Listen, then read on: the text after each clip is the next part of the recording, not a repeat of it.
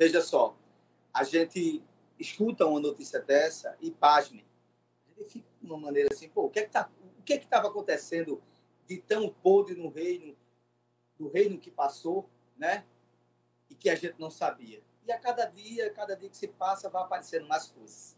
Olha, Tássia e amigos ouvintes, nessa denúncia teve auxiliares do governo que estavam colocando essas joias, cada um numa bolsa, para justamente eles não passarem pela alfândega, né? Para não pagar as taxações de importações. Outros já disse que aquilo ali era um presente para o Estado brasileiro, então era para deixar é, no Palácio do Planalto, enfim. Outros dizem que era um presente direto a Michelle. Então, se era um presente direto para Michelle, esse presente ele tinha que passar, sim, pela alfândega, pela Receita, pelo fisco, para pagar suas taxações, como todo cidadão brasileiro tem que pagar quando passa um, um valor excedente quando viaja para o exterior.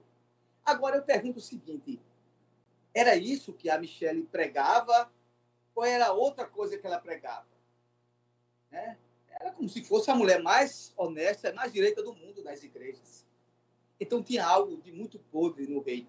E vai aparecendo essas coisas de baixo nível, esses negócios assim de roubo de picuinha. Um dia desse teve uma denúncia que ela fechava a adega, lá né, do Planalto para que o enteado dela não pudesse tomar o vinho ou levar o vinho, eles roubavam comida. Era um negócio horroroso. Quem contou isso não fui eu, foi o próprio, os, funcionários do próprio Palácio do Planalto. Então, a Michelle é uma grande farsa, essa é a grande verdade.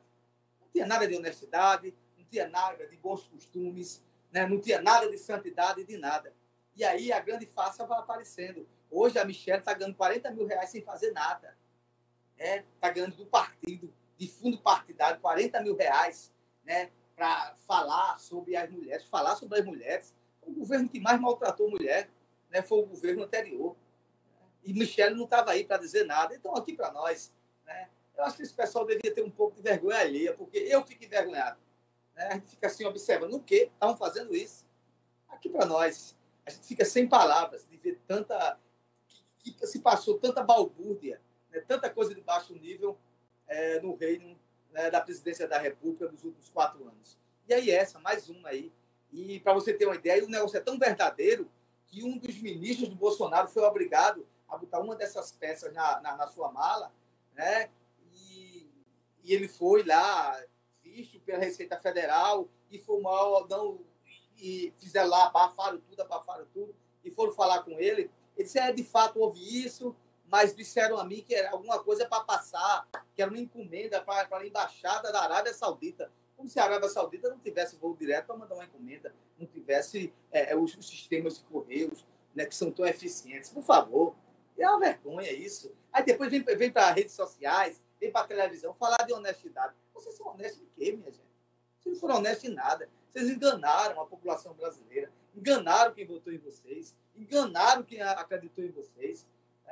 Aqui para nós, o reino que se passou era um reino muito podre, mas muito podre mesmo, porque era daquele reino que pregava uma coisa e fazia completamente outra, completamente diferente, completamente diferente, e levava as pessoas aí ao erro, né?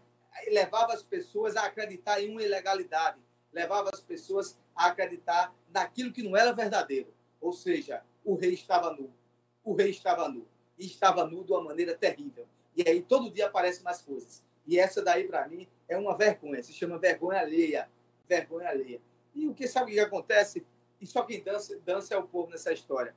É porque a gente é que paga essas guerras todinho.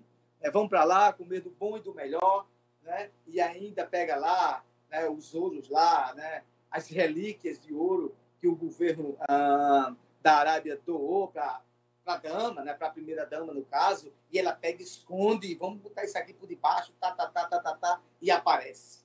E ficou retido na Receita Federal. Porque simplesmente quando chegou lá na alfândega, ninguém queria ser o dono. Né? Porque a, a primeira dama disse, não, não é meu não, não é dos outros aí. Para ver aquele colar, colou. É, e a Receita fez a sua parte. E aí chamaram o diretor, chamaram sei quem, não abafa, deixa passar, e não passou nada e ficou lá retido. E deram uma de João Sem Braço e agora vai aparecendo. Bicho, aqui para nós, a mentira aparece. A mentira, você não engana a população todo o tempo, não. Né?